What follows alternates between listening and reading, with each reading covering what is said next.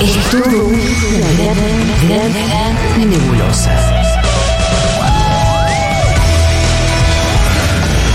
Pero vamos sacando cosas en limpio. Seguro la Habana.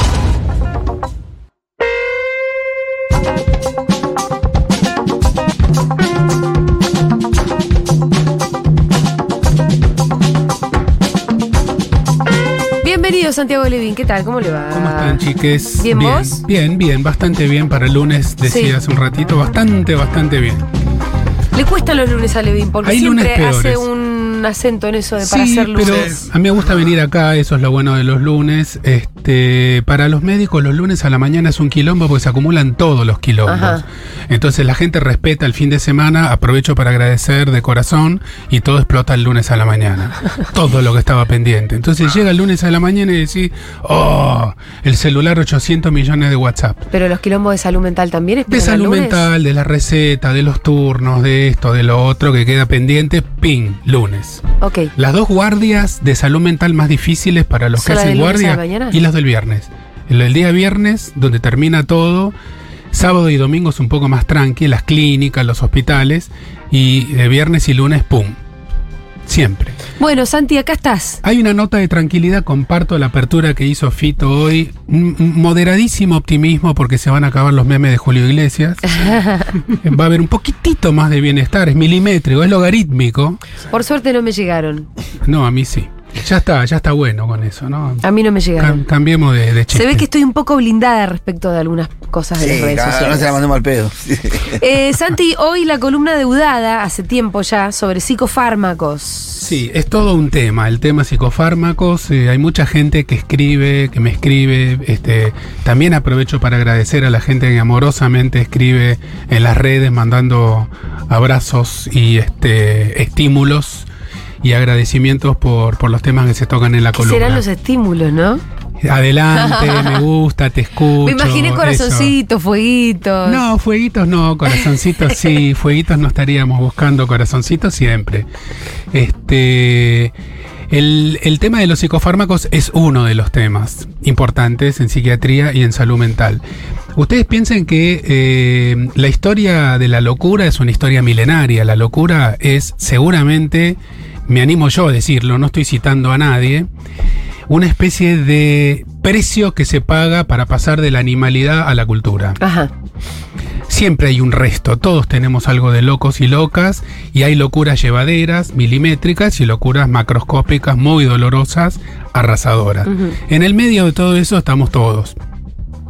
La historia de la locura es muy vieja, la psiquiatría en cambio como disciplina es muy nueva, tiene 250 años. Eh, fin del siglo XVIII, Revolución Francesa, cuando aparece el ciudadano, aparece el médico psiquiatra. Eh, donde lo decapitan al rey en Francia, también se decapita la explicación religiosa de la locura y se empiezan a buscar explicaciones más pedestres, eh, donde aparece la ciencia en la historia moderna. Eh, luego viene una etapa larga en donde hay una... Antes el loco habrá sido un endemoniado. Totalmente. Había que exorcizarlo. La eh, hoguera, este, había una teoría que era la teoría de la degeneración, muy sostenida en el siglo XVIII y XIX, que era eh, muy relacionada con el pecado. El pecador tenía muchas chances de tener hijos con taras, entonces este, el primer tratamiento psicológico de la locura se llamó tratamiento moral. En los inicios de la psiquiatría, Philippe Pinel, fin del siglo XVIII. Eh, luego viene un periodo de 150 años de muchísima descripción de los cuadros, eh, pero prácticamente nada de tratamiento, de los cuadros graves. ¿Cuándo aparece la psicofarmacología? En la década del 50 del siglo XX, y como muchos de los eh, descubrimientos en medicina, se hallaron por casualidad, buscando otra cosa. Hay una palabra en inglés que es serendipity, Sí. Ah, sí. serendipity que se usa en Hay una distintos película campos. con Kate Con John Cusack. John Cusack. Serendipity quiere decir por casualidad, de pedo. Eh, en castellano algunos lo traducen como serendipia, es un neologismo que no se entiende mucho. Estaban buscando otra cosa en la década del 50 en Francia. En esa época todavía Francia, después de la Segunda Guerra Mundial, todavía era un poco el centro del mundo, ahora ya no, hace un montón. Después tomó esa posta Estados Unidos y la cultura anglosajona. Ahí aparece el primer antipsicótico, la clorpromacina, 1952. Fue una gran revolución, porque fue la primera vez que la historia de los tratamientos médicos antes de la psicofarmacología también es una historia rica que no es para ahora, donde intervienen los baños fríos, la silla giratoria, este, los encierros, ¿El electroshock? eh, las purgas. ¿O eso fue después? El electroshock fue antes, es en 1938, dos italianos, Charletti y Vini. Un día yo quiero que hablemos de electroshock, también para defender la parte defendible que hoy todavía tiene, Ajá. lo que hoy llamamos terapia electroconvulsiva, en algunos cuadros donde nada, absolutamente nada tiene este, un- una utilidad, en algunos cuadros desesperantes puede llegar a salvar la vida. Pero desde el 50 en adelante empiezan a aparecer los psicofármacos. El primer antidepresivo, por ejemplo, fue una droga que se estaba testeando como vacilostático, era la época de la epidemia de tuberculosis y este, en ese momento se vio que no disminuía la cantidad de bacterias en el esputo, que era como se medía, escupa y miramos en el microscopio, pero la gente que cursaba tuberculosis es una enfermedad crónica, era una enfermedad crónica porque no había tratamiento, mejoraban el ánimo Estaba más con tranqui. esto, estaban de mejor ánimo. Entonces, las sales de litio 1949, luego la clorpromacina, el nombre comercial en esta parte del mundo es Voy a hacer una pregunta muy ignorante. Sí. ¿De dónde salen esas drogas? Todas las, todas las drogas tienen siempre un origen natural y luego una, una copia sintética. Ajá. La aspirina viene de la resina de un árbol. Sí. Este, en, eh, en el Renacimiento se utilizaba, había un líquido secreto, yo quiero que ustedes me digan a qué les recuerda, que se, que se llamaba láudano, los láudanos medievales, por ejemplo, de Sydenham, el gran médico inglés. El láudano, ¿cómo se hacía? 50% alcohol y 50% hierbas, mezcla de hierbas secretas. ¿Qué les recuerda eso? La poción de mágica de Asterix. No, algo que se vende. Yo pensé algo- lo mismo. Algo, algo que se vende en todos los kioscos. ¿Coca-Cola? El Fernet. Ah, ah, el Fernet es lo hierbas. más. Es el láudano de Sydenham. Mi Pero abuelo pará, se ¿El tomaba. láudano tenía alcohol también? 50%. Ah, claro, es un Entonces, fernetazo. con eso se tranquilizaba la gente, se iba a dormir, qué sé yo. Mi abuelo se tomaba un shot de Fernet y decía remedio. Entonces, Igual este, 50% de Fernet Power. muchas de estas cosas, un Fernet Power, muchas de estas cosas este, tienen un origen natural Ajá. y luego se van industrializando. Nace también la industria farmacéutica, que es otro protagonista de esto. Cuatro grupos de psicofármacos tenemos. Los que, los que llamamos antipsicóticos, que se usan para tratar la psicosis, los estabilizadores del ánimo, que se utilizan para el trastorno bipolar, los antidepresivos, nombre lo dice todo, y los ansiolíticos. Esos son los cuatro grupos de psicofármacos. Eh, si ustedes ven en el nombre de los psicofármacos, existe todavía una marca del positivismo médico. Antihipertensivo, antibiótico, ¿no? La alopatía que viene a curar con lo contrario. Ajá. Al revés de la homeopatía que viene a curar con lo similar. Eh, y que no tiene mucho éxito en todos los terrenos. Eh, la verdad, lo quiero decir eh, de una vez. Eh, la medicina hegemónica que tanto discutimos y contra la que tanto peleamos nos ha dado algunas cosas bastante buenas. Sí, lo sabemos. Los antibióticos, las vacunas, etcétera, etcétera. Lo que tenemos Levante, que- levante la mano de la humanidad que no se muere a los 40 años. Exacto. Digo. Entonces, este, lo que lo, lo que lo Yo que- reniego de los jarabes para la tos nomás, pero no me tomen en serio que soy de lo más positivista, che. no, eh, no existe ya Digo, pero la tos expectativa de vida tiene que, que ver exclusivamente con, con esos alcances. y, y con las cloacas Con y con el agua potable, este, pero básicamente con las vacunas, con los antibióticos, con el concepto de esterilidad y antisepsia, con algunos avances en la cirugía y con algunos avances en el conocimiento de prevención y factores de riesgo. Ahora, cuando vinieron los psicofármacos revolucionaron la psiquiatría. Los ma- manicomios, que eran lugares donde se escuchaban gritos y lamentos. eh, Y gente se- sufriendo. Se convirtieron, de, de hecho, los terrenos que rodeaban el hospital principal de París, en donde trabajaba Philippe Pinel, cuando aparecieron en la década del 50 los, este, el primer antipsicótico, el Largactil se llamaba en francés, aumentó el precio de los terrenos circundantes, porque ya no les bajaban el precio por los gritos que se escuchaban del otro lado del muro.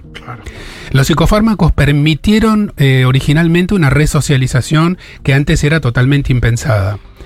Y cuento siempre, como hago yo, de ansioso, el final de la columna, el psicofármaco, bien utilizado, sobre bases racionales, eh, sin un criterio comercial, sin estar pagado por la industria farmacéutica y tampoco sin eh, rezarles en el altar, sino con un criterio crítico, a veces salvan vidas. Y con ética, ¿no? Diría, Con con, ética, crítica por y ética. Y van evolucionando en términos de su composición, de sus efectos. Evolucionaron muchísimo. positivos y contrarios, y, perdón, y secundarios. Evolucionaron muchísimo, los primeros antidepresivos hoy ya no se usan, los inhibidores de la monoamina oxidasa prácticamente no se usan, los antidepresivos tricíclicos tenían muchos efectos adversos, sobre todo cardiovasculares.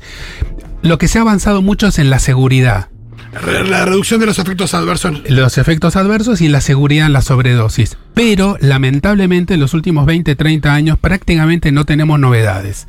Ah, se detuvo, se detuvo el avance por distintas razones que eh, también podemos discutir en otro momento, pero probablemente hay un error de concepción en cómo se está haciendo la investigación básica allí. Y aquí se abre un abanico de cosas y me puedo ir para lugares muy distintos, pero quiero volver para este el Necesito oyen- que sigamos el eh, haciendo la tipificación. Antipsicóticos son un número, este, uno- una decena de, de fármacos que se utilizan para el tratamiento de las psicosis. ¿Cuáles son, ¿Cuáles son? ¿Hay nombres comerciales que se conocen o.? Sí, mucho. La, la risperidona se llama risperdal o risperin, la olanzapina, el, eh, este, la ketiapina. Pero no tan comunes como los ansiolíticos, que parecen No, no, no, no, no. Y estos realmente los manejamos los psiquiatras siempre. No hay ningún otro especialista que indique una medicación antipsicótica. Claro, porque hay otros que son, digamos, que no debieran serlo, pero que son de uso más común. Y que se venden que son los ansiolíticos, ¿no es Y cierto? son los ansiolíticos y son los que se venden eh, también en las farmacias por debajo del mostrador con Sí. un guiño de ojo. La Y, famosa clona. y nadie se enteró y piden el alplaxito. Eh, un- El ¿Qué son? El alplaxito, el el alplax- Alplax. Esos son los ansiolíticos. ¿Para qué sirve un ansiolítico? ¿Para qué sirve un antipsicótico? Para tratar delirios y alucinaciones. Ajá. Cuando está bien indicado, en la mayoría de los cuadros, una persona que tiene un delirio, que es un delirio, sostiene una idea que no es compartida con, por nadie y que le produce mucha angustia. Por ejemplo, que la radio me está hablando a mí y me está mandando mensajes secretos. Pero se consumen de manera preventiva por una persona que habitualmente tiene episodios, lo consume para no tenerlos o...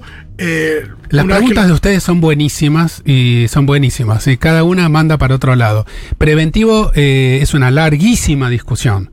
En realidad se utilizan de manera sintomática para disminuir o eliminar los síntomas. Luego, cuánto tiempo hay que tomarlos es una larguísima discusión.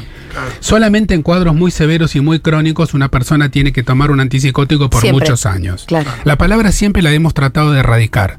Porque uno no sabe qué va a pasar el año que viene. Pero decimos por largo tiempo. Sí. Ese médico diciéndole a alguien y esto lo va a tener que tomar toda la vida, ya no se usa más. Eh, capaz en 2, 3, 4 años eso cambia. No, por ahí hay una, una evolución en la medicación que te lo dan una vez y ya está. La, la psicofarmacología está muy detenida en su evolución. Ustedes quieren ir a un terreno de la medicina donde todo está cambiando muy rápido y muy favorablemente, la oncología. Mira, Hoy se curan muchísimos más cánceres que antes. En psiquiatría, la psicosis, mm, salvo las psicosis secundarias a intoxicaciones, que no son las psicosis primarias, no las podemos curar, las podemos tratar, mejorar y acompañar. La esquizofrenia, por ejemplo, que es este, la, la enfermedad prototípica de la psiquiatría por la cual la psiquiatría existe. Ajá. Esquizofrenia es todo un capítulo que podemos hacerle una columna otro día porque en Argentina, en todo el mundo, eh, es una enfermedad que afecta al 1% de la población, lo mismo que la diabetes tipo 1, o sea que, o la epilepsia idiopática, o sea que en Argentina tiene que haber más o menos medio millón de personas con esquizofrenia. Es mucho. 470 mil, de los cuales más de la mitad nunca reciben No ni tienen un diagnóstico. diagnóstico, ni un tratamiento, ni bueno ni malo. Eso se llama brecha sanitaria. También los antipsicóticos más modernos, con menos efectos adversos, porque los más viejos se llaman neurolépticos, se utilizan también para el tratamiento de algunas depresiones, de algunos momentos en la evolución del trastorno bipolar. Después están los estabilizadores de ánimo que se usa de manera preventiva, eh, terapéutica y preventiva para las personas que tienen trastornos bipolares severos. Y ahí está el litio, el carbonato de litio y una serie de fármacos que también vienen de la neurología y que tienen un efecto anticonvulsivante. Por ejemplo, la carbamazepina, por ejemplo, el divalprobato de sodio, el valcote, este, etcétera, etcétera. Hay muchos. Después tenemos los antidepresivos. Los antidepresivos son fármacos muy, muy usados, mucho más de lo necesario. Y eh, porque últimamente hay una confusión muy grande cultural sobre qué corno significa estar deprimido. Así como todo el tiempo eh, uno escucha que gente dice tengo muchos tocs. Eso es un, está bien, ya se generalizó, este, se entiende vulgarmente qué quiere decir, pero el TOC es una solo, no tiene muchos TOCs. El TOC es el trastorno obsesivo compulsivo, es, un- es una enfermedad bastante severa que puede ser muy discapacitante. Para esa enfermedad también se utilizan los antidepresivos, que no son solo para la depresión, sino para el tratamiento de, de fondo de todos los trastornos de ansiedad severos.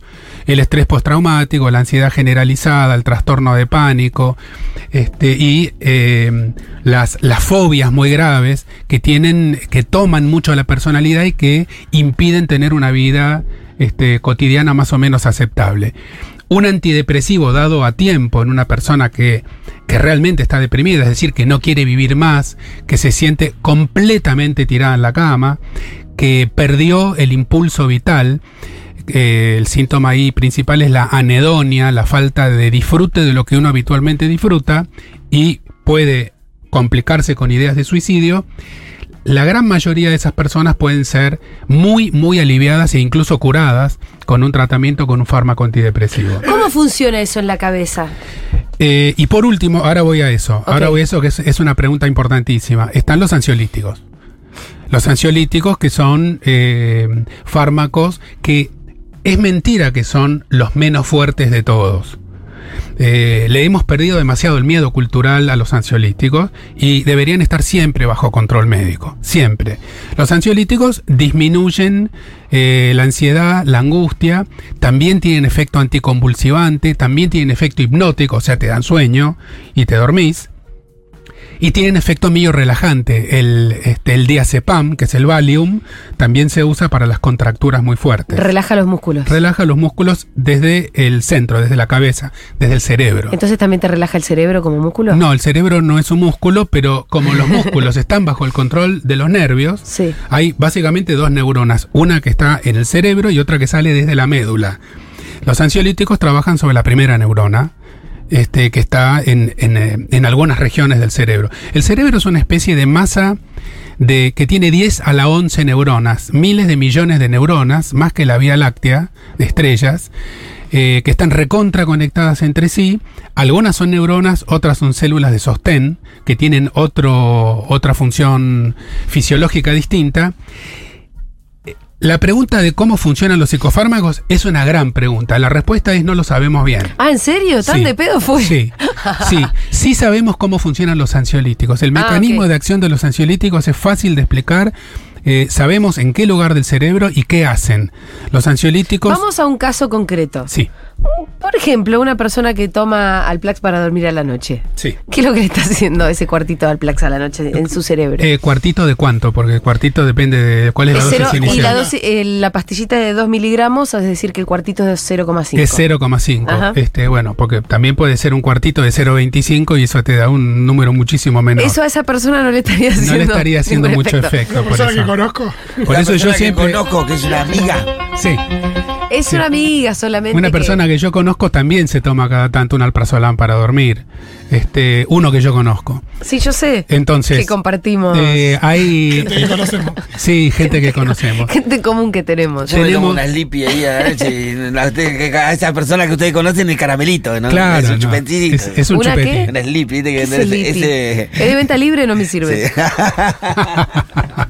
A mí ¿Qué cuando la hace gente eso? me dice, pero probaste con melatol, yo me muero de risa. Yo pero- te, yo te- probaste, con, probaste con un yogur. No, el melatol sí sirve. Sí, la melatonina. La La melatonina, estamos tirando todo en el mismo frasco, pero la melatonina es una hormona endógena que se fabrica en la glándula pineal y que se libera durante la noche, que re- eh, regula los ritmos biológicos circadianos. El cerebro tiene varios relojes. Otro día vos haces una columna de cosas de venta libre. Ok. Ahora vamos al hueso. Otra columna. ¿Qué hace una benzodiazepina, un alprazolam, un clonazepam, etcétera? Lo que hace es eh, que las neuronas, objeto de su acción, Ajá. Eh, disminuyan su actividad. O sea, Disparan menos señales. Disparan menos te señales. afloja el cerebro. Ponele. Eh, el, eh, La actividad neuronal. sí, en términos técnicos se llama despolarización. Mm. Porque las células que tienen actividad este, de este tipo, como las neuronas, eh, utilizan diferente cantidad de cosas que tienen adentro y que tienen afuera para generar acciones. Las neuronas tienen que disparar, se llama un potencial de acción, que es lo que se transmite de una neurona a la otra. Con estos fármacos se disminuye mucho la posibilidad de que esas neuronas hagan esos disparos, entonces eso produce sueño. Disminuye el nivel de vigilia, de conciencia, de actividad, incluso también disminuye una de las fases de la memoria que es la fijación. Entonces, algunos de estos fármacos tienen como efecto adverso eh, que mientras dura su efecto, vos entendés todo, pero el otro día no te lo te acordás. acordás. No te lo acordás. La memoria necesita atención, fijación y luego evocación. Si vos te tomas una benzodiazepina y te metes en una clase de física en la facultad, capaz entendés todo, tomás nota de todo, pero a la noche no te vas a acordar muy bien de qué es lo que dijo la docente. Entonces, esas cosas también hay que tenerlas en cuenta. ¿Puede generar dependencia los psicofármacos? La dependencia tiene dos Depende de- vertientes, dos vertientes, la dependencia física y la dependencia psicológica. Claro. La dependencia física la tienen los fármacos o las drogas que producen síndrome de abstinencia. Por ejemplo, la nicotina. Eh, es muy difícil dejar de fumar porque la nicotina es un alcaloide que te agarra del cuello con las dos manos y vos necesitas, el cerebro te pide más de vuelta, más de vuelta. Lo que tiene síndrome de abstinencia, decimos que produce dependencia física. Entonces uno necesita reemplazarlo con otras cosas para alejarse de eso. La dependencia psicológica pasa por otro lado, porque capaz vos podés tomarte tres pastillas, este, como las que mencionábamos recién, tres noches seguidas, y en la cuarta noche si no la tomas, no tenés un síndrome de abstinencia, pero capaz se te mete la idea de que, eh, No puede dormir. de que no vas a que poder tomar. dormir y que la tenés que tomar. Entonces es un tema muy delicado porque Como hay... si el nuevo Sí. equilibrio estuviera con la pastilla encima. Exacto, sobre eso tenemos que elaborar mucho del punto de vista psicoterapéutico. Claro. Eh, a ver, eh, no es lo mismo una persona que tiene una esquizofrenia, que tiene que tomar el antipsicótico todos los días porque si no vuelven los delirios o las alucinaciones. Las alucinaciones son generalmente verbales, vocecitas internas de la cabeza, intrapsíquicas, que te pueden decir matate, puto, matate. Eh, como en todas las películas que se que hacen un poco de humor con esto, dice me lo dijeron las voces, ¿no? Eh, realmente allí hay eh, la- el, el momento de descompensación psicótica es uno de los momentos más angustiantes que se cree que existen. ¿Sí? Los que no lo pasamos no lo podemos decir con esa, con esa seguridad, pero es un momento de descalabro donde la persona siente que se desarma por adentro, que deja de ser sí misma, y ahí la medicación cumple un rol muy importante y también preventivo, Fito. Entonces, esa persona lo tiene que tomar por un periodo prolongado. Ahora, un ansiolítico porque lo usás como hipnótico para dormir, habría que discutir. Pero a veces se genera. lo- lo- yo te, te lo preguntaba justamente para ver esto de cuánto. cu- cuál era el componente psicológico, porque. Bueno, te pongo un ejemplo para, para este, iluminar el componente psicológico. Los bebés que no se van a dormir sin su mantita especial. Claro. Eso es, es eso que tiene que ver con la teoría del apego de Wilfred Bion, que tiene que ver con el concepto de objeto transicional de Donald Winnicott, la, el, el- el osito de peluche que se le cayeron los ojos de botones y se le despegó una pata y vos le das uno nuevo y el nene quiere ese y con ese se va a dormir. Bueno, ese no está haciendo un efecto directo sobre el sistema límbico cerebral. Indirecto sí, porque también está demostrado que el cerebro se modifica con la palabra. Acá estamos en el terreno que muchas veces llegamos, chicos, que es, eh, nosotros somos seres culturales, pero también tenemos un cuerpo. Eh, nos manejamos con símbolos que son las palabras, pero también hay un cerebro. Como dice un amigo, si hay mentes, casi seguro hay cerebros en algún lugar cercano. Ahora, ¿cuál es la relación exacta entre una cosa y la otra, el punto de contacto? No sabemos. Seguimos siendo dualistas metodológicos, entonces uno dice, esto es psicológico, esto es orgánico, pero en algún punto todo eso se junta y algún día tendremos una teoría monista.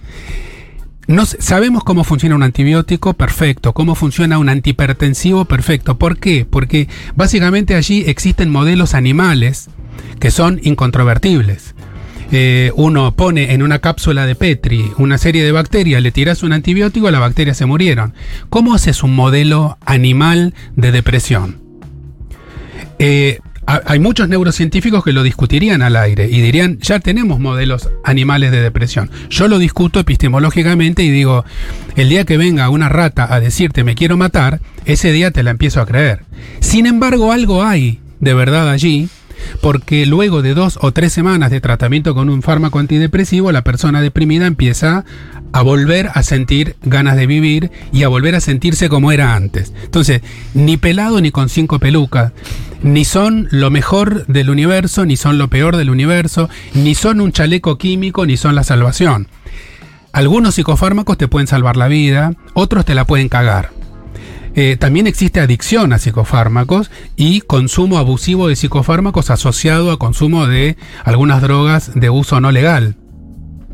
Eh, después está el problema también de la mezcla de todo esto con el alcohol.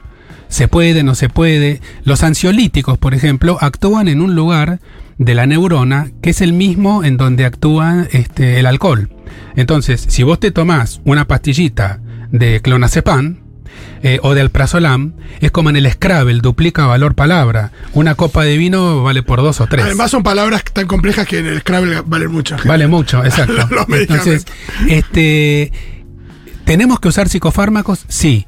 ¿Podemos tener confianza en los psicofármacos? Sí. Necesitamos que se den varias condiciones para eso. Un estado serio, presente, que regule, que, este, que regule las bioequivalencias, un estado que regule que los big pharma, las grandes empresas este, farmacéuticas no se metan en la cabeza de los médicos y las médicas regalándoles cosas para que prescriban más, eh, unas farmacias que no puedan vender sin receta y profesionales serios que hagan un uso racional sin este, escamotear cuando es necesario y sin inundar cuando es innecesario. Justo abriste una puerta a algo que te quería preguntar que tiene que ver con el acceso a los psicofármacos en términos económicos.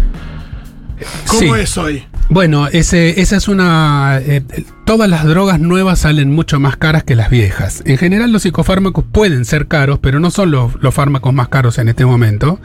Eh, luego de cierto número de años dejan de pagar este royalties, se pasan al dominio público y ya lo pueden, se pueden fabricar los equivalentes, las copias. En nuestro país las copias son todas seguras. No hace falta comprar la marca original. El antidepresivo es citalopram, se llama es citalopram con SC, tiene por lo menos 15 marcas comerciales distintas. Sí, por eso la ley de medicamentos genéricos. de que no se termina genérica. nunca de cumplir, no se termina nunca de cumplir y por, los, eso por, los, por los laboratorios, digo, que, que siguen em- empujando. los laboratorios empujan para que cada vez más fármacos sean de venta libre. Claro. OTC se llama Over the Counter, porque los fármacos de venta libre se saltean la necesidad de tener que comerle el coco a los médicos. Entonces le comen el coco al público directamente. Como hacía Woody Allen, que le llamaba a la fluoxetina, el Prozac, la pastillita de la felicidad. Él decía en broma que había que poner fluoxetina en los tanques de agua de los edificios de Nueva York para que todo el mundo tome agua de la canilla con Prozac y sea feliz. No existe eso, no existe el fármaco de la felicidad.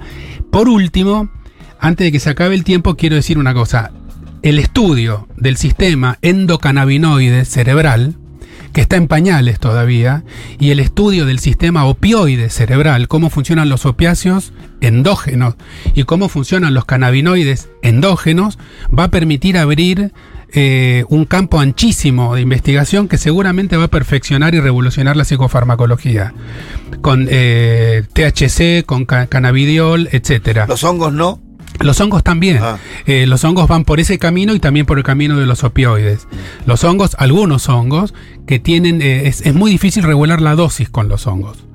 Eh, algunas de estas sustancias tienen tanto que ver con el origen de los eh, trastornos mentales severos que los pueden incluso desencadenar, no solo curar. Claro. Entonces, hay un 10% de personas que se ponen en contacto con la marihuana y que un 8 o 9% y tienen descompensaciones psiquiátricas. Por eso, Un cuando- 8% de Sí. qué, de qué de la población general. El 8% de la Sí. gente que fuma marihuana. No, no, no, no, no. Ah, Pero se entera enseguida, ¿eh? No es que lo tenés 10 años después. Son pibes jovencitos que terminan en las guardias, son los que vemos nosotros.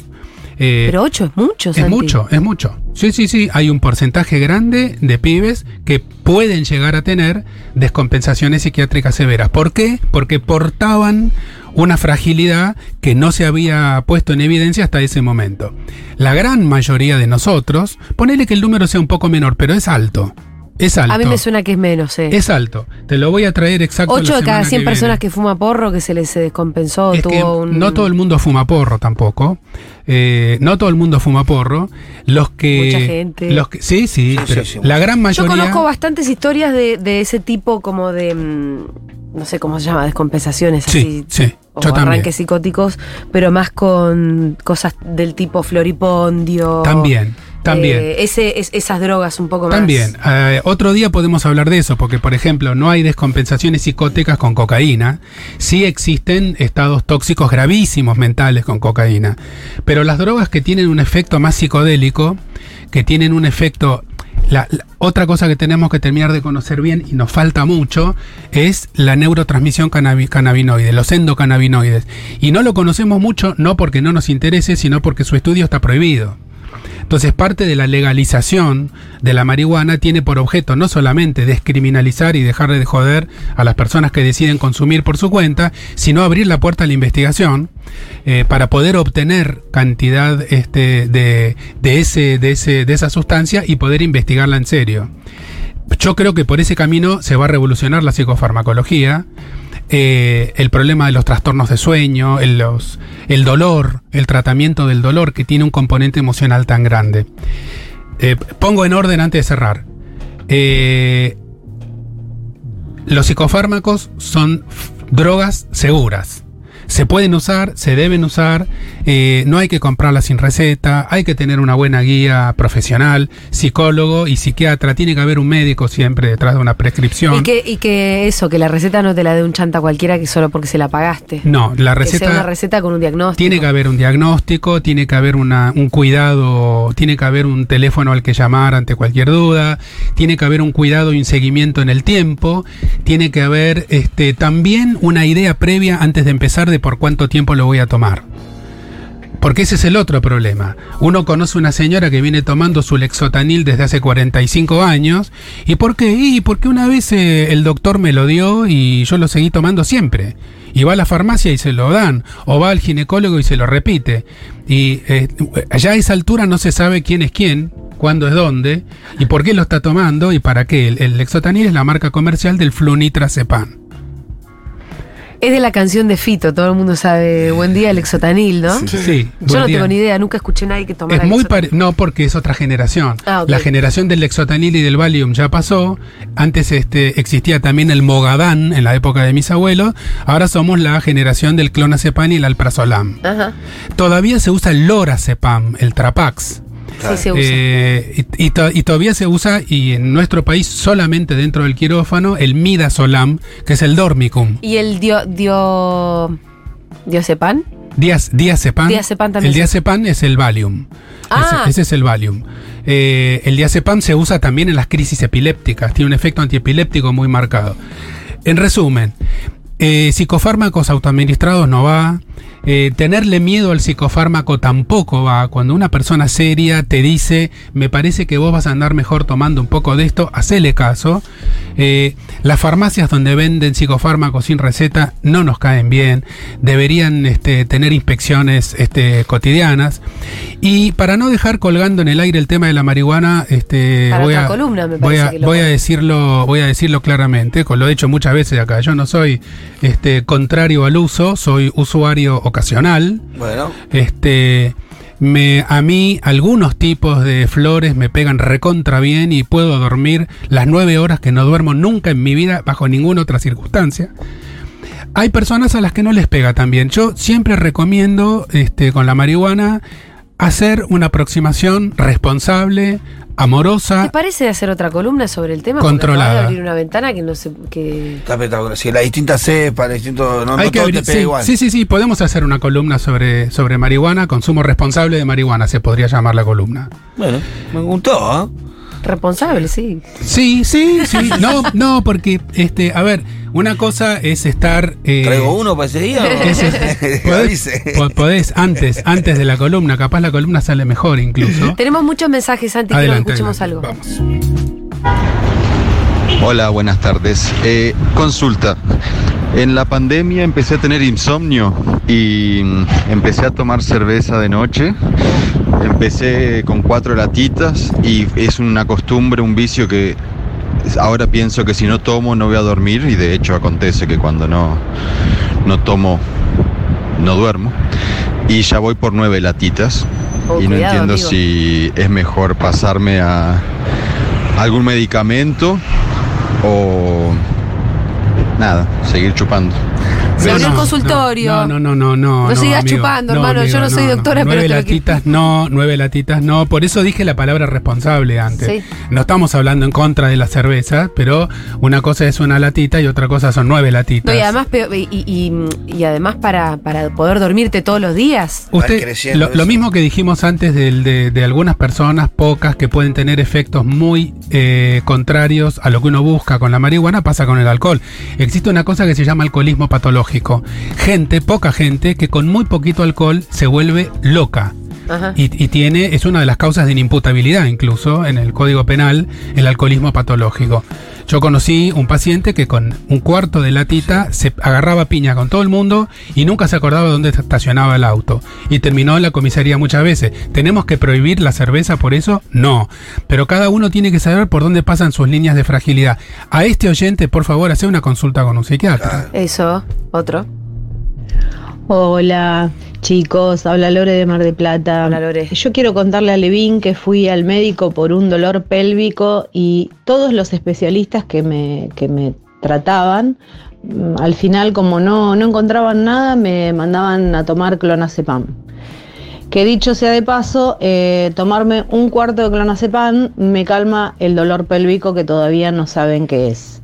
Así que no sé qué pensar, pero bueno, cada tanto cuando tengo algo que hacer y no tolero el dolor, me tomo un clonazepam. Y no entiendo por qué eh, va por ahí la cosa. Bueno, No varias, varias cosas, varias que se cosas. que para un dolor físico. Sí, sí, sí, sí, sí, sí, sí, sí. Antidepresivos también, ansiolíticos también. El dolor eh, también es otra columna. El dolor es una experiencia eh, subjetiva, muy, muy personal.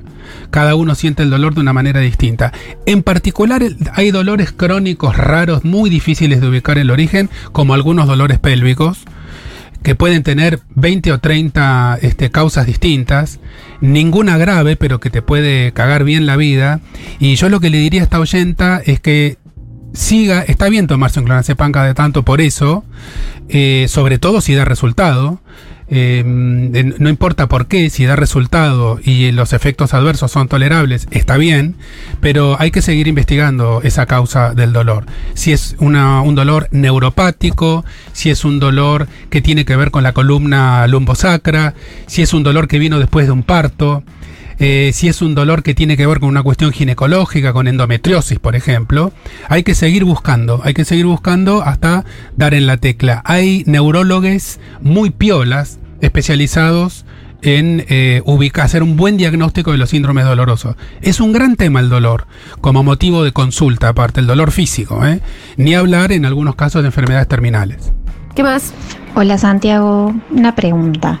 Eh, ¿Qué es lo que define qué tipo de, de, de psicofármaco, digamos, por ejemplo, para la depresión, eh, corresponde a esa persona? Ya sé, me imagino que debe ser el psiquiatra lo determinará. Pero ¿qué diferencia hay entre una sertralina y una fluvoxamina, por ejemplo? Bueno, son antidepresivos, este, inhibidores selectivos de la recaptación de serotonina, los de segunda generación. La fluvoxamina en nuestro país no se usa más, este, por una razón larga de explicar. Pero la diferencia entre sertralina, paroxetina, citalopram, escitalopram, eh, venlafaxina, bortioxetina Bueno, y todos esos, es una diferencia eh, eh, no en el efecto eh, en el efecto terapéutico. Todos tienen el mismo efecto terapéutico. Uno elige ese fármaco en función de cada persona utilizando a favor los efectos adversos. Por ejemplo la paroxetina tiene un efecto que es el Aropax comercial. Este, o sea, se diferencian sobre todo sobre los efectos adversos y no sobre- Principalmente. ah, ok. este, todas tienen la misma eficacia Sí. terapéutica. No hay unos buenos y otros malos. Si vos tomaste uno y te sirvió en el pasado, una- un, un médico racional te va a indicar el mismo. Porque con tu genética eso anduvo bien. Hay una cuestión que se llama farmacogenética. Ajá. No todos estamos, tenemos la misma dotación enzimática en el hígado eh, y en otras partes. Y hay un tema que es pegarle a cuál es el fármaco y la dosis que vos necesitas, Por ¿no? eso, y para eso a veces tenés que experimentar. A veces hay que probar y la, la entrevista es muy importante. Si la depresión viene acompañada de mucho insomnio, el fármaco que tiene un efecto sedativo es el más indicado y se usa a la noche. Si la depresión viene este, acompañada de mucho eh, efecto in- inhibitorio, la persona no quiere salir de la cama, se va a buscar un antidepresivo que tenga un perfil un poco más estimulante, como por ejemplo el bupropión. Eh, ¿Cuántos son? son un Tiene, montón. una, La cantidad tiene de un nombres, tiene una farmacia en la cabeza este hombre. Hay, no, son un montón. Son un montón en serio. Y la, farmaco- la farmacoterapia es un arte eh, que requiere conocer mucho a la persona. Mm. Aprovecho para decir a las personas que me escriben pidiéndome que les recomiende terapeuta, que por el mismo motivo yo no puedo recomendar terapeuta por, por WhatsApp o por Instagram. No conozco a la persona que me lo está pidiendo. No sé dónde vive, no sé qué le pasa, no sé qué le pasó de chico. Cada uno tiene que hacer su propia aventura para encontrar un terapeuta hasta que uno lo encuentra. Los fármacos no dan todos lo mismo, los cuadros no son todos iguales y los psiquiatras estudiamos mucho para tomar esas decisiones, pero los antidepresivos son todos igual de buenos. Se los elige por los efectos adversos para usarlos a favor, como en el judo. Bien, ¿hay algún mensaje? Igual estamos retarde, ¿no? Estamos pasados, Santi. Hay muchísimos mensajes. Imagínate que este es un tema que... Bueno, próxima semana hacemos consultorio. podemos hacer consultorio próxima semana, dale, hagamos eso. Bueno, muy bien, Santiago Leivín pasó por acá por Seguro La Habana, nos Besos. volveremos a encontrar el lunes que viene.